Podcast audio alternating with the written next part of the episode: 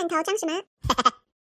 在节目开始之前，欢迎大家到 IG 搜寻“罐头装什么”或者下底线 In Your Can 追踪我们，所有节目相关讨论内容都会在上面做更新。有什么想说的话，也可以私讯我们或留言。如果喜欢我们节目的话，也别忘了到 Apple Podcast 帮我们留言评分五颗星，并且订阅我们的节目，分享给你身边的人哟。那我们今天的节目就快点开始吧！即使是罐头人生，也要决定自己的罐头装什么。我是 Dara，我是 Sunny，欢迎收听《罐头装什么》第二十集。终于到了我们的第二个里程碑，二十集了。没错，撒花撒花。其实不知不觉就做了二十集，但是如果加上 SP 的话，好像超过二十集，二话太多了，所以莫名其妙就二十集。但其实我们原本的设定是我们一季就是二十集，所以其实今天是我们的第一季的结束。是的。之后第二季的话，我们可能最后会有一个小讨论，那大家记得听到最后哦。那我们今天要来闲聊什么呢？闲聊最近大家非常着迷的 Clubhouse 吧。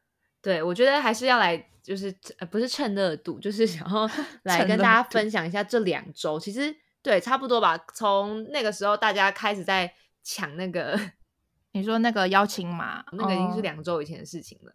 对啊，我那个时候就是好像是凌晨的时候看到我朋友发那个东西，我好像说那个是什么，然后隔天我就有另外一个嗯朋友问我说：“你该不会有 Clubhouse 的邀请码吧？”然后我就说：“哈，那是什么？”我觉得这是一个一种饥饿行销吗？你觉得？有可能，我觉得有点像，因为它的它整个的那个，就是你要加加入 Clubhouse 的话，它第一个第一个筛选就是你要使用 Apple。我觉得这个就是超级无敌，非常的 歧视哎就是 Android 系统的很人歧视都不能用。对，然后再来就是它第二个筛选就是你还必须有邀请码，所以就变成说你一定要透过原本有加入的人，你才可以继续。对，然后我听什么 N 观点啊，或者是谁国外他们就在说，他们就说这种行销方式就感觉好像一副就是你没朋友的话，好像你就好像加入进去，好像就一个很厉害的感觉。但其实这好景不长嘛，因为到最后大家都还是会有邀请嘛。对啊像我现在就是可能在上面滞留了有点久了，原本一个人只能发两个 invitation 嘛，然后现在就是有六个，嗯，就是又多出了六个，所以我觉得可能以后 Android 系统也会慢慢的会出来吧。他们慢慢把它优化好，跟把它就是做的更完善一点的话，我觉得每一台手机其实都还是可以下载这个 app。对啊，只是现在比较敏感的是，因为刚开始这个出来的时候，中国这边没有封这个 app，是因为最近两三周它开始突然爆红之后，中国就把这个 app 禁掉。所以其实我从大概一两周前就有朋友问我说要不要邀请嘛，就是他们想要给我，然后我也想，但你才加入几天而已，对不对？对没有，因为我之前一直没加入成功，我一直没有办法收到对啊，那我还说，哎、我可以邀请你，我可以邀请你，你要不要我这样帮你加入？对啊，就是其实我是想要加入的，但是就变成说，我现在因为中国这边好像不知道，现在一定要有 VPN。然后我后来前几天顺利加入，是因为我特别翻墙翻到那个新加坡的 VPN，然后再请我新加坡的朋友发邀请码给我，然后后来就成功了。哦，对啊，我们来讲一下嗯我们使用心得好了。好啊我自己使用两个礼拜，第前两天的时候是搞不清楚状况，然后嗯到最后、最近的话，我我也蛮常打开啦。我就觉得，但我发现在上面很中毒的人蛮多的。欸我觉得我还是没有到那种中毒的程度，因为我对啊我朋友有一些中毒的程度是一直挂在那边，就是不会挂在关那个房间里面。对，然后他刚刚还跟我说什么他。他就是会熬夜，就是聊天啊什么之类，就是跟一些陌生人聊天哦，然后然后就很有趣什么之类的，然后到凌晨，然后早上，然后我刚刚也进去那个房间里面，想说，哎，怎么大家都没有没有人开麦克风？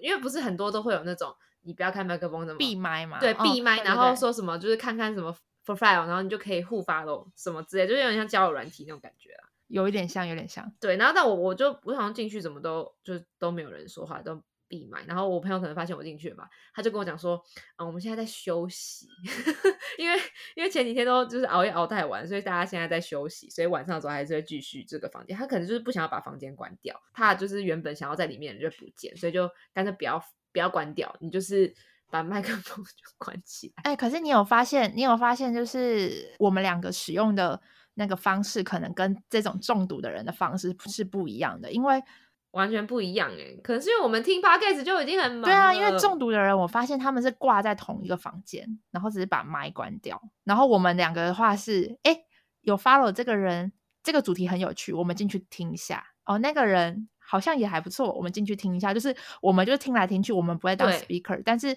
我发现中毒的人，他们就是会被拉上去当 speaker。不是，我觉得他们的参与度就很高了。因为你知道我在挂这两个礼拜，大家一定不敢相信。如果挂两个礼拜的话，大家应该都会通常会举手发言吧？但我目前还没有举手发言过。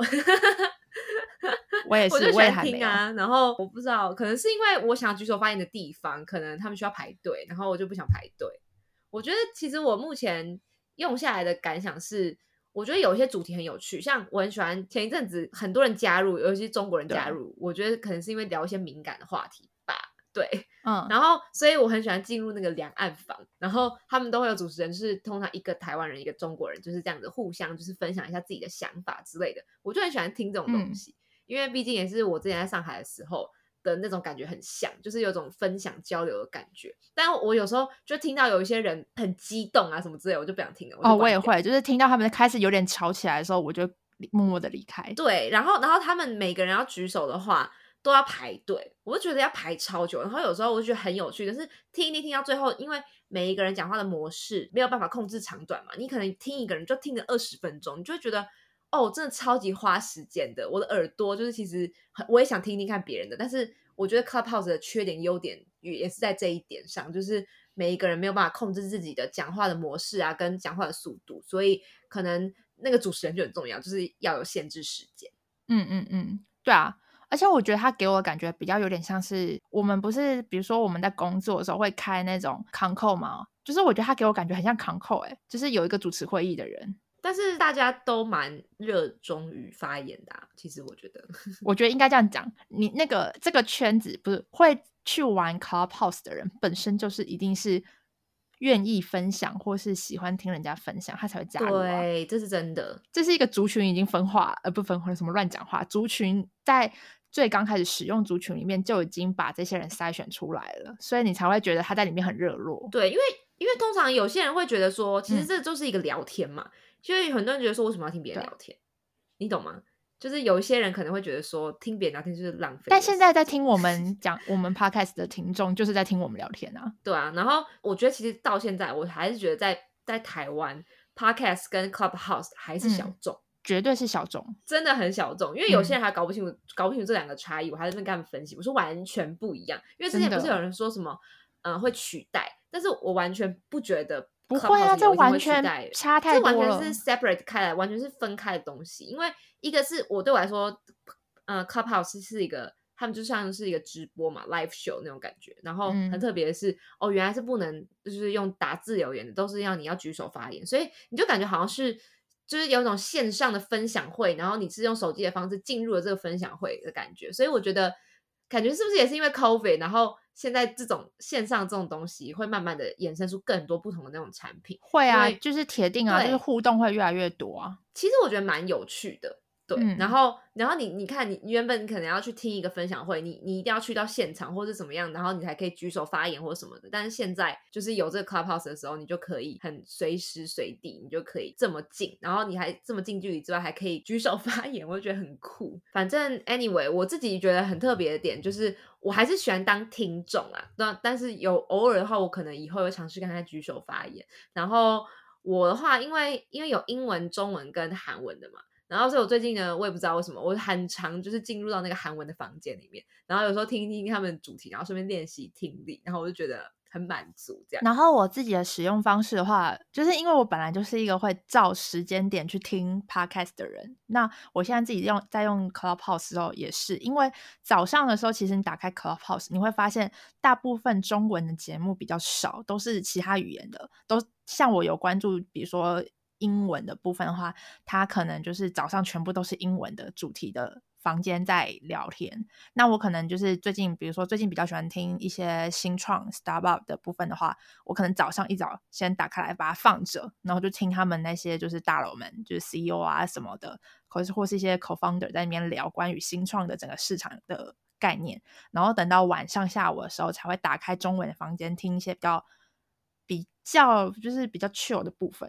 我不知道为什么、欸，我我的分我的听法是这个样子啊，就当然每个人听法不一样，但是它真的是跟 podcast 差很多。我是有空的时候听，因为其实说真的，虽然他们会有预告，但是你有时候真的跟不上那个时间，而且你有时候他在那个时间播的时候，你就是听不到啊。然后听不到的话，又现在目前又没有什么人会特别要去 record，虽然有一些会慢慢衍生出来，就是可以把它录下来，但是我觉得现在大家还是以直播的方式，你错过就是错过了。像现在如果 YouTube 你、嗯你直播的话，你就是可以回放嘛，但这个的话就不行。所以我觉得这也是有好有坏，嗯因为你也不可能说你在上班的时候，你就在那边听 Clubhouse，然后一直听一直听吧，就是不可能啊。所以我就觉得这是，我是觉得我应该还是不会中毒啊，因为我觉得这个真的很花时间，你可能一挂就是几个小时、欸。我那时候听当听众听那个韩文的那个他们在讨论什么、男女之间有没有纯友谊哦，然后我就听了两个小时。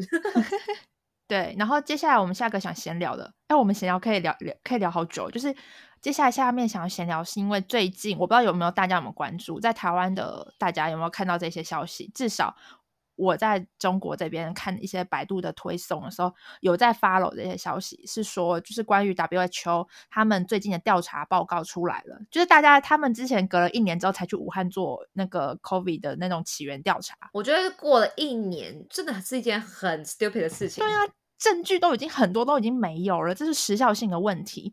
然后最近他们就是调查报告出来，一定都是比较模棱两可，就是没有办法很断定。所以他们这边就是，我觉得可能就是一些中国媒体，我也不知道是官媒的问题，还是说他们中国政府施压，所以变成说他们现在出来的一些调查报告的标题都下的会让我们看了很傻眼。我来念几个给大家听吼，因为这个是我已经 follow 一阵子了。第一个，他们下的标题是“蝙蝠所吸病毒并非新冠病毒直接祖先”，意思就是说，他们的专家研究，就是他们跟 WHO 的联合调查显示，这个病毒的带源者并不是蝙蝠，然后它不是最直接的什么祖先。讲难听点，就是他们想撇清刚开始武汉这个肺炎起来的时候，他们说是因为武汉他们那边人吃蝙蝠，但是不是啊？我觉得这这个逻辑很不同诶、意思就是说他们想要撇清说，不是只有蝙蝠有新冠病毒，但是现在重点不是哪一个动物是新冠病毒的祖先，而是这个病毒刚开始进入人体，就是因为从蝙蝠开始的、那我们其他他们真的吃蝙蝠？对啊，然后我就说，那那好好好，那这个我还行接受。就是你们想说，真正的祖先不是蝙蝠，蝙蝠只是附带的，不是不是只有蝙蝠有新冠病毒。就是我觉得他们带这个舆论风向给我的感觉是想要撇清说，不是从蝙蝠身上来的新冠病毒。好，再来下一个，武汉华南海鲜市场只是当初新冠病毒的传播点之一。然后我就想说，好，那这这句话的背后的意思，不就是指说它还是传播点啊？他意思是说说那个地方不是缘起地，就是不是，他说啊他说是传播点之一，哦，所以还有很多个传播点，对，但他就还是其中一个啊。而且就是都都过了一年了，怎么可能？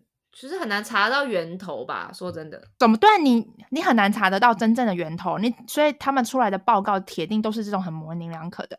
再来，还有一种，就是因为他们 WHO 跟就是跟中国联合的什么研究报告出来之后，美国那边很多人不相信嘛，然后呢，不相信就铁定会说质疑说，现在都已经过了一年多才去调查这件事情，就跟我们的态度是一样，就是你过了一一年多，当然调查调查不出什么个所以然啊，所以有人就就是发言，所以呢，他们接下来下的标题就是又缴获约翰逊就新冠疫情源头抹黑中国，然后我想说，呃，人家只是提出疑问，反正每天当你都会收到各种推播，就是那种像比如说我们有 follow 任何的 app，就是譬如说苹果或者是什么联合报什么之类的，就是一直跳出来那个通知。对，然后我就会看，然后就想说，哦，what the fuck，就是这样。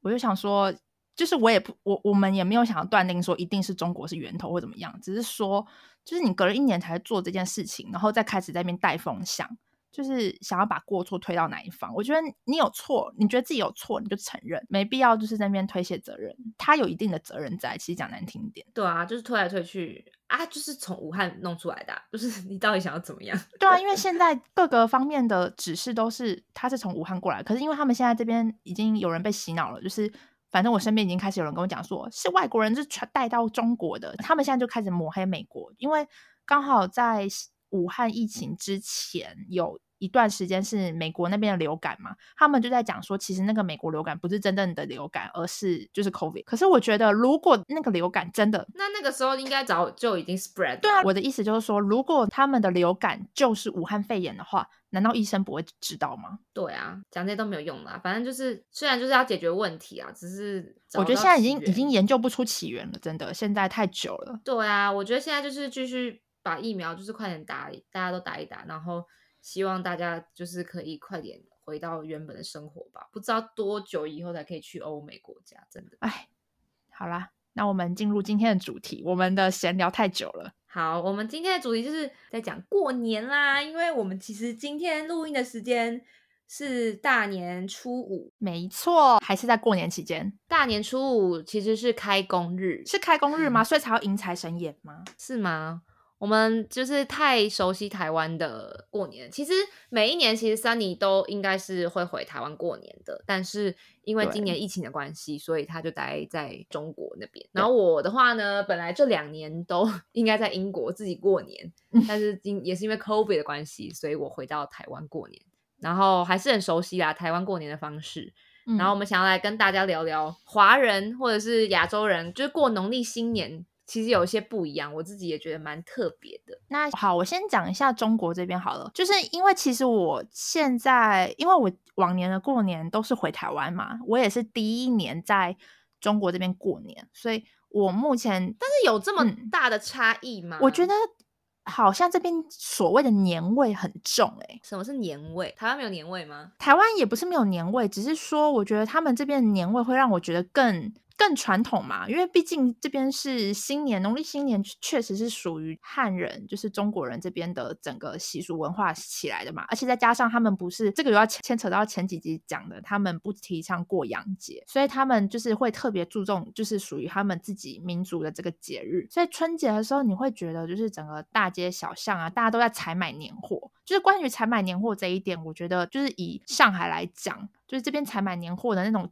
气氛或者是氛围是比台湾还要重的。台湾也会听到有人说：“哎，我要去买年花，买一些过年拜拜的东西啊，或是要买什么什么。”可是就好像不会像这边，他们会特别去排一些糕点，就是他们这边糕点好多哦。排糕点，台湾的话，嗯，我不知道，因为我是万年台北人，我不知道 会不会是北部以外可能哦，也有可能，也有可能，我是不知道。但是我们的话就是。去那种年货大街啊，像我们家这次就是一直以来都是去那个中正纪念堂旁边的南门市场，所以我们没有去年货大街。但南门市场就是挤得水泄不通啊。但是我们去买的东西就很很 specific，就是那些东西，因为我们每年的买的都是都是一样的，就是年糕。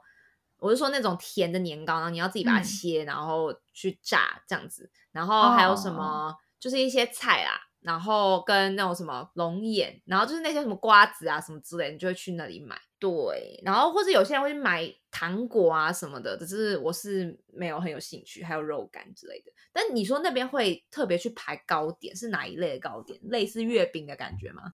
就是他们这边有几个老字号，嗯，我不知道你有没有吃过，就是在仁广那边国际饭店有那个蝴蝶酥，虽然说他们可能平常那个就在排队了。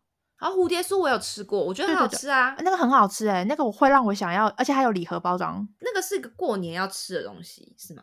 不是，就是他们会特别去买这种，可我在猜应该是要送礼哦，送礼，就是他有他有出礼盒，嗯，就是因为他们这边很常走亲戚嘛，他们走亲戚其实就像我们去我们讲的那种，他们叫走亲戚，我们我们怎么讲拜访嘛？拜年拜年拜年啦，拜年，对，我们会去拜年。对，我们是讲跟亲戚拜年，他们是直接讲走亲戚，然后他们去走亲戚一定要带一些伴手礼啊，所以就会出很那个时候就会出很多很多种礼盒。其实这一点跟台湾很像，可是我觉得台湾给我更多的感觉是他们会去比较现代，就是会用比较现代的包装，然后比较精美，有点像日本那样。但是这边的话，他们就真的就是很传统糕点，其实没什么包装，但是就是有名的。但你说的糕点是饼干啊那些的也会就对了，嗯，或是一些什么酥，年糕，呃，八宝饭。我觉得八宝饭很特别。台湾感觉也会买一些礼盒，但是礼盒的东西就是没有什么特别限制，感觉对对对对，也会有礼盒就是饼干之类的。然后八宝饭我觉得很特别，至少我自己在台湾是没有在过年的时候吃八宝真的吗饭。你们你有吃吗？吗？八宝饭因为我们？会买欸、哦，你说八宝饭吗？对，八宝饭就是其实南门市场有卖，虽然我不知道怎么形容那个八宝是哪八宝，但大家可以如果看照片的话，跟大家分享一下如何什么是八宝。反正八宝饭，然后或者是我妈会买那种芋泥，然后上面有八宝的，所以其实我会吃，所以这点应该其实也还蛮算算蛮共通的啦。其实台湾跟中国过年感觉很多吃的东西几乎都重复，应该是很像，只是只是说那个味道，就是味道跟整个氛围有一点不太一样。但也有可能是因为我第一年不在台湾过，所以会觉得嗯这边好像跟台湾有点不太一样，但是也都很有过年气氛。对，还有一个比较特别的，他们这边烟火跟鞭炮声也很多，可是很特别的是，他们超市不卖烟火，也不卖鞭炮。他们哪边可以放烟火啊？上海是外环内都不可以。但是一直以来都不行啊，就是我们跨年的时候也不行啊。对，你这你这次不是去宁波吗？所以你去宁波，宁波也是，宁波好像好像说就是好像有一个规定的限制路段，但是宁波好像没有上海管那么严，因为我还是有在宁波市区看到有人在放烟火，然后或是玩仙女棒。可是就嗯是我觉得有一点跟台湾比较不一样，是台湾是超市或是杂货店都有卖这种什么仙女棒啊、烟火，然后。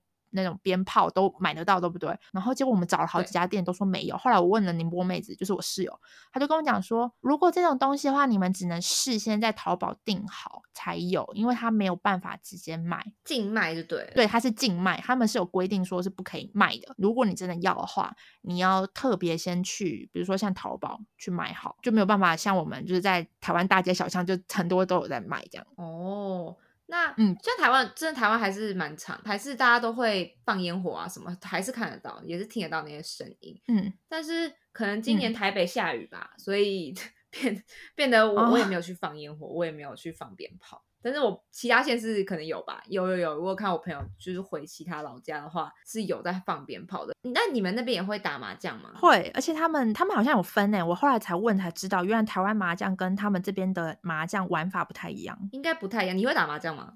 我不会啊，哦，你不会，所以没有办法分别出来那个的我分辨不出来，就是他们会哦打，然后可是我都在旁边看，就是我看不懂。好像听说在香港打麻将，我们是打十六张嘛，他们好像是十三还是几张，忘记了。算了，我不要乱讲话，反正跟我们打的张数不一样。然后马来西亚跟新加坡好像玩的玩法也有一点点不太一样，所以反正打麻将是感觉好像是华人过年一定必备的一个东西。那你们家在台湾的时候，你们会那个骰那个骰子吗？那个西巴岛啊？西巴岛啊，你说西巴拉那个、哦，对对对，好像老一辈会去玩，但我哦你也知道我不爱玩游戏啊，就是我连这种桌上游戏我也都没兴趣。我以为你们家人会玩。家人，你说哦，家人是指亲戚之间吗？亲戚之间会玩啊，但是我们自己家我们不玩的。哦。哦，这次就是我们过年的时候，我邀请到了我的美国朋友来我们家里一起吃玩麻将有我看到，一起吃除夕夜的年夜饭。对，然后他超可爱，他准备了很多饼干给我们吃，然后他他还准备一个很特别的东西，他又说那个是 American way，不不一定是真正的 Chinese style。他准备了那个幸运饼干给我们吃，那是他自己做的，对。然后，然后，但是通常那个叫 lucky cookie 是吧？应该这样说吧，就是幸运饼干，所以哦，有有这个我有听说，里面会放一个纸条，但是通常里面放一个纸条，应该都是给你一些呃一些祝福对对的对话嘛。但是那个纸条当然是他自己写的，然后用中文写的，然后超级可爱。就 是我知道我美国朋友都有在听我们的节目，Hi Claire，嗨就是 Claire，对，反正就是他做了超级多的，然后里面都是一个一个他自己写的，有一些是那种正常的、啊，什么恭喜发财之类的，但他有写一些很可爱的那种 joke，就是说什么不要相信那个美国人，或者是说什么是你选错了饼干，你要再吃一个，就是那种很可爱的话，就很好笑。啊、好可爱、对啊，我哦。会再 PO 在 Instagram 上面给大家看，很可爱。我突然想到这件事情，刮刮乐这件事情在中国应该没有吧？有，他们有彩彩票，他们叫彩票，运动彩彩票，我们是彩券嘛，运动彩票。对，他们好像都会去买，也有像刮刮乐一样的东西，但好像没有像台湾那么多地方有卖。像台湾就随便大街小巷都有很多那种摊贩在卖嘛，他们这边可能就是市区的几个地小地方有人在卖而已，就是没有像台湾那么大街小巷。就是我觉得这可能就变成是台湾特色了。过年的时候，应该真的是台湾特色，因为台湾毕竟就是发票也可以拿去兑奖，这也是我觉得外国人没有办法理解，就是为什么要收集发票这件事情。对他们就不懂为什么要把这些发票留下来，就觉得是乐色。你知道我跟我外国朋友出去的时候，他们都说不要发票，我就说不好意思，可以给我吗？那都是一个 possibility，那都是一个机会，可以让我中奖。然后对啊，然后美国朋友这次也有带他去刮刮乐吗？就是我跟我的表哥表姐们，然后还有表妹们一起去嘛，但是只有他一个人中奖，所以可能还有新手运吧。哎，我觉得新手真的特别特别容易中奖。对啊，反正我很我很开心可以带他来体验一下台湾的过年，虽然大家都在台北，然后他住在亚洲已经第四年，第四年了左右，对，第四年了，但是第四年还是第五年，但是这是他第一次就是跟当地人一起过年，所以我觉得很不错。嗯。所以其实其实春节本来就是华人圈共同的节日嘛，本来就也不止中国跟台湾在过，香港、香港、香港、澳门也过。香港、澳门我比较不了解，我我也不了解。但是听说他们，我知道有一个香港的，他们好像不是吃那种年夜饭，他们是吃一个盆菜，超酷的。我好像有看过，哎。是不是在那种港剧里面有出现过那种？反正我知道，就是香港人，他们好像不是他们吃跟我们吃年夜饭那种这么多个菜好像不太一样，他们是吃盆菜。然后那个盆菜就是我据我所知啊，我也不太了解，反正就是一个很大的那种锅子，然后你要把所有的嗯饭啊或者什么菜啊或者还有肉啊，就是全部都就是铺在那上面这样子，然后拿去蒸嘛，我也不知道是不是蒸，反正 anyway。他们跟我们吃东西有点不太一样。然后哦，对，因为刚刚不是讲到那个马来西亚跟新加坡嘛，因为我最近因为工作的关系，所以跟马来西亚人还有新加坡人就是联系蛮多的。我后来才知道，呃，就是春节的部分的话，他们也是有放假，但他们只放年初一，他们只放年初一。我哎，我们 这次也刚好有邀请一个马来西亚人，就是我们的住在我阿妈家的一个房客，他也因为他也因为 COVID 回不了家，所以那个马来西亚人有跟我们分享。然后我就说，哈，为什么只放那么？少，然后他跟我讲理由是说，因为新加坡和马来西亚种族很多元嘛，所以可能印度人的过年也放啊，然后华人过年也放啊，然后什么什么的过年也放，所以对这样子要压缩一点时间，所以他们只放两天就对了。没有，他们除夕的话不。不会放，他们不放除夕，因为除夕最重要的一件事情就是大家围团圆吃年夜饭嘛，那是晚上的事情，所以他们没有把除夕定为是官方节日，但是他们的大年初一是官方节日，所以他们吃的年夜饭是在大年初一吃吗？不是，不是，他们吃的年夜饭是除夕当天吃哦，但是那一天没有放假，就是可能大家工作回来之后吃年夜饭这样。对对对对对，因为那一天那一天也是我同事有跟我讲，就是他们说。哦，我们今天要早点下班回家。我说，哦，是哦，你们也要吃年夜饭吗？那你们怎么今天还在上班？他说，年夜饭是晚上的事情啊。所以其实只有台湾放比较多的感觉，放比较多。没有，我觉得中国也放很多。中国这边放超长的，我觉得比台湾很长。但是我觉得普遍来讲的话，好像中国跟台湾都放很久的。因为像你看，我们从除夕开始放嘛，对不对？对。通常从除夕放到初五嘛，对，这样的话就等于说几乎一个礼拜。如果你有刚好有碰到假日的话，铁定的呀，对啊。有有我有一次记得有一年好像还放了九天呢，就是超你说连前前后的假日这样，对，就是连前后假日就加起来九天。然后你看新加坡、马来西亚，你说他们顶多放两天嘛？顶多吧，就是如果连假没有他们。这次因为不是初一是礼拜五嘛，所以他们就连放三天哦。那你知道，就是还有一个地方也有在过农历新年的嘛？除了我们刚刚讲的那些地方，越南吗？哦，越南也会，但是我跟越我对越南不太了解，就是我是说越南的新年农历新年。对，除了越南之外，就是韩国他们也是过农历新年哦。对，韩国对。然后我的韩国朋友跟我说。他们就不会放那么多天，他们就是放除夕、初一、初二，好像三天左右，对，三天，三天而已。然后他们跟华人，因为你看哦，其实我觉得这也蛮特殊的。其实有在过农历新年的，就是华人跟韩国人。越南的话，他们也是过华人的那种感觉的新年嘛。对啊，应该这样讲。东南亚有很多华人，就是东南亚他们那边其实会过这些节日，是因为他们的华人也多。当然，他们可能因为种族的关系，可能跟还有他们很多当地的族群，然后慢慢的可能大家也都融合了。但是因为这还是属于华人圈子的节日，所以大部分还是都是华人在过。但是韩国人比较特别，因为他们不属于华人。但是不管怎么样，都是有受到中华文化影响嘛，所以才会把这个习俗承袭下去的那种感觉。然后他们的话，我有做了一些调查。我先从压岁钱开始讲好了，讲一些差异。然后我觉得很特别，就是他们压岁钱，像我们如果说是华人的话，红色就代表喜气嘛。然后，所以你就是我们只有红包跟白包嘛，对不对？那红包就是 发生喜事的时候，或者是你看过年的时候，你可以拿红包。白包的话，就是有人就是过世嘛。但是韩国人他们也会有压岁钱，但他们压岁钱他们是用白色的信封装的，白白 白包啊。对他们，你你是不是有点傻眼？不是啊，就是以我们的以我们原本从小到大接触的这个文化跟习俗概念来讲的话。不是都是要讲求大红色吗？对啊，但是我不知道哎，我觉得还要再去查一下。只是他们的习俗真的是用白色的信封包，但是他们应该有什么特别意义吗？但是好像是他们本来的习俗就是都一直都是用白色的，或者是就直接给钱这样。日本是不是也是白色的？日本是吗？其实我也不知道。日本日本忘记了。对啊，日本是不是也是白色？好像是，好像也是哎，就是结婚的时候，对他们好像都是用白色的。但是像华人的话。我们就是非常忌讳白色，对。然后你看，就是压岁钱这部分，就是有有一样，但是又有点不一样。然后他们的话，我那天就是有问了一下，说因为除夕那天晚上是对我们华人来说最重要的嘛，因为是那天要吃团圆饭。除夕那一天就是正月初一嘛，哎，不是正月初一，是正月初一吗？不是，大年三十。对，大年三十，对。反正就是那天，就是过新年的那一天，呃，除夕夜是大家吃团圆饭。但是韩国人的话，他们不是除夕夜，他们是初一，大家一起吃饭。然后他们好像都要很早起，他们跟 我觉得跟我觉得跟那个华人完全不一样的是，你看我们就是过年嘛，就是庆祝，但对他们来说呢，是每一年的这个时候是祭祖啊，他们把它当祭祖啊。对，然后所以听说他们好像都早上都要很早起床，要准备那些饭菜嘛。哦，可是等一下，等一下，这这个部分我觉得好像也跟台湾有一点像，因为台湾不是有些人会说也会拜祖先，对，也会拜祖先，这个好像又有一点是类似的了。但是我觉得他们是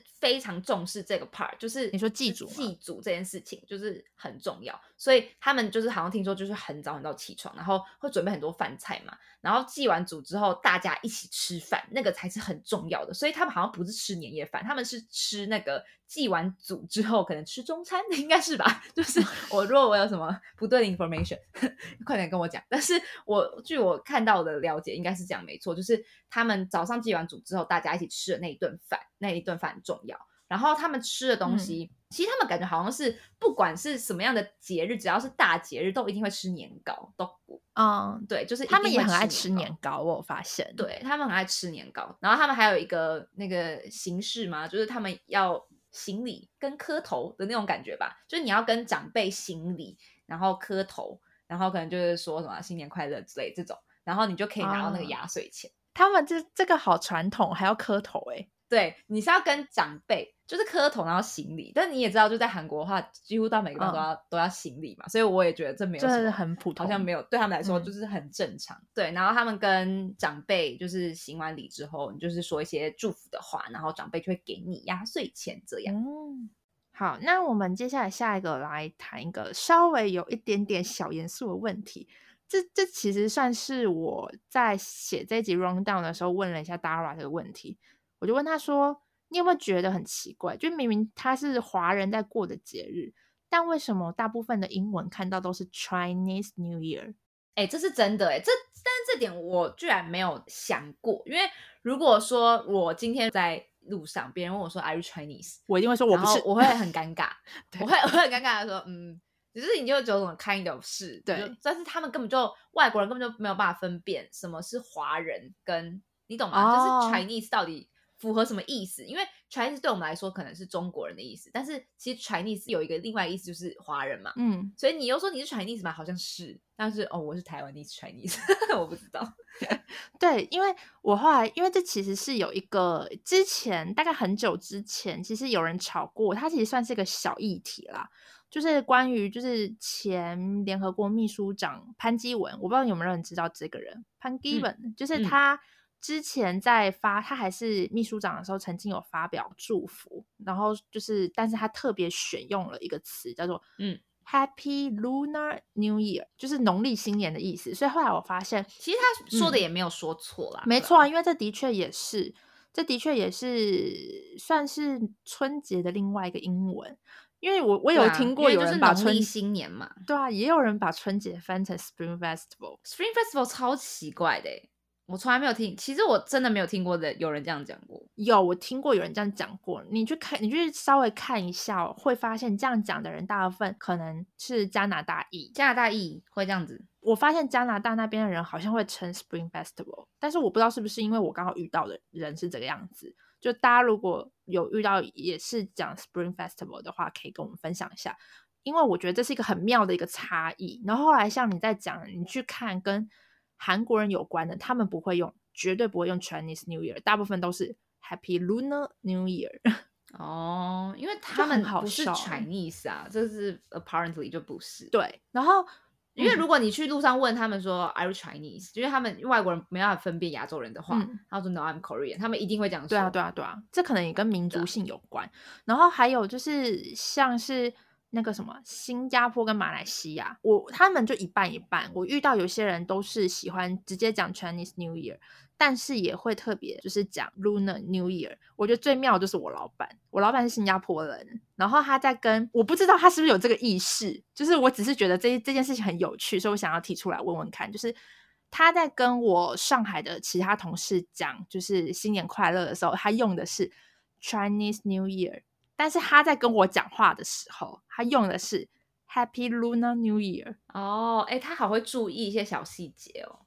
对啊，我不知道是不是因为他本身就是一个比较细心的男生，所以我在想说，他是不是因为有注意到这个小小小小小细节，会不会大家大家会很敏感？但是我跟你讲，如果你去，我自己觉得啦，身为台湾人。如果说你问十个台湾人，我觉得至少八九个会跟你说 Happy Chinese New Year，一定会这样。对啊，我觉得对我来说没差呀。但大家都不会觉得这个是 unoffended 之类的，就是我甚至没有觉得说这是一个问题。对啊，对我觉得大部分的台湾人都不会觉得它是一个议题，只是我就是突然就是可能也是因为我老板这样跟我讲，所以我突然意识到，哎。怎么会这样？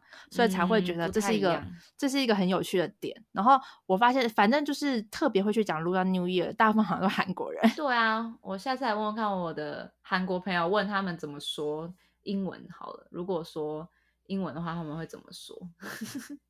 应该是 Lunar，他们应该会说 Lunar。对你去翻一下一些韩国明星的 IG，他们大部分应该都是用 Lunar。嗯，好像是哎，真的，这这这个点蛮有趣的啦。就是大家如果有觉得这个点蛮有趣的话，也可以跟我们分享你的想法。对啊，蛮特别的。但是我跟 Dara 都是觉得说，台湾人就是没有差都可以，因为我们不管怎么样也是华人啊。那华人翻译就是 Chinese，对啊，你没有办法否认啊，就是确实就是这个样子。而且其实说真的，就是那种根源跟一些那种。那种文化的一些习俗，真的就是从 mainland 来的，啊，就是汉人嘛，对啊，所以不可否认，没有什没有什么好说的，啊我们就是共享了那么多的文化，就是一起的，就是 这点我觉得没什么好说的，对啊，所以我觉得有些事情也不用太政治正确了，但是好像因为之前好像在美国的韩裔华人有类似提出抗议还怎么样吧，所以好像。引起一些就是团体去申请说以后不可以讲 Chinese New Year，然后美国就有些单位他们为了要政治正确，把它改成什么 New Year，呃 Lunar New Year，然后甚至有些还会加上 Asian Asian Lunar New Year，我就想说干嘛那么搞 Lunar New Year？好，Anyway，Happy Chinese New Year，Happy Lunar New Year。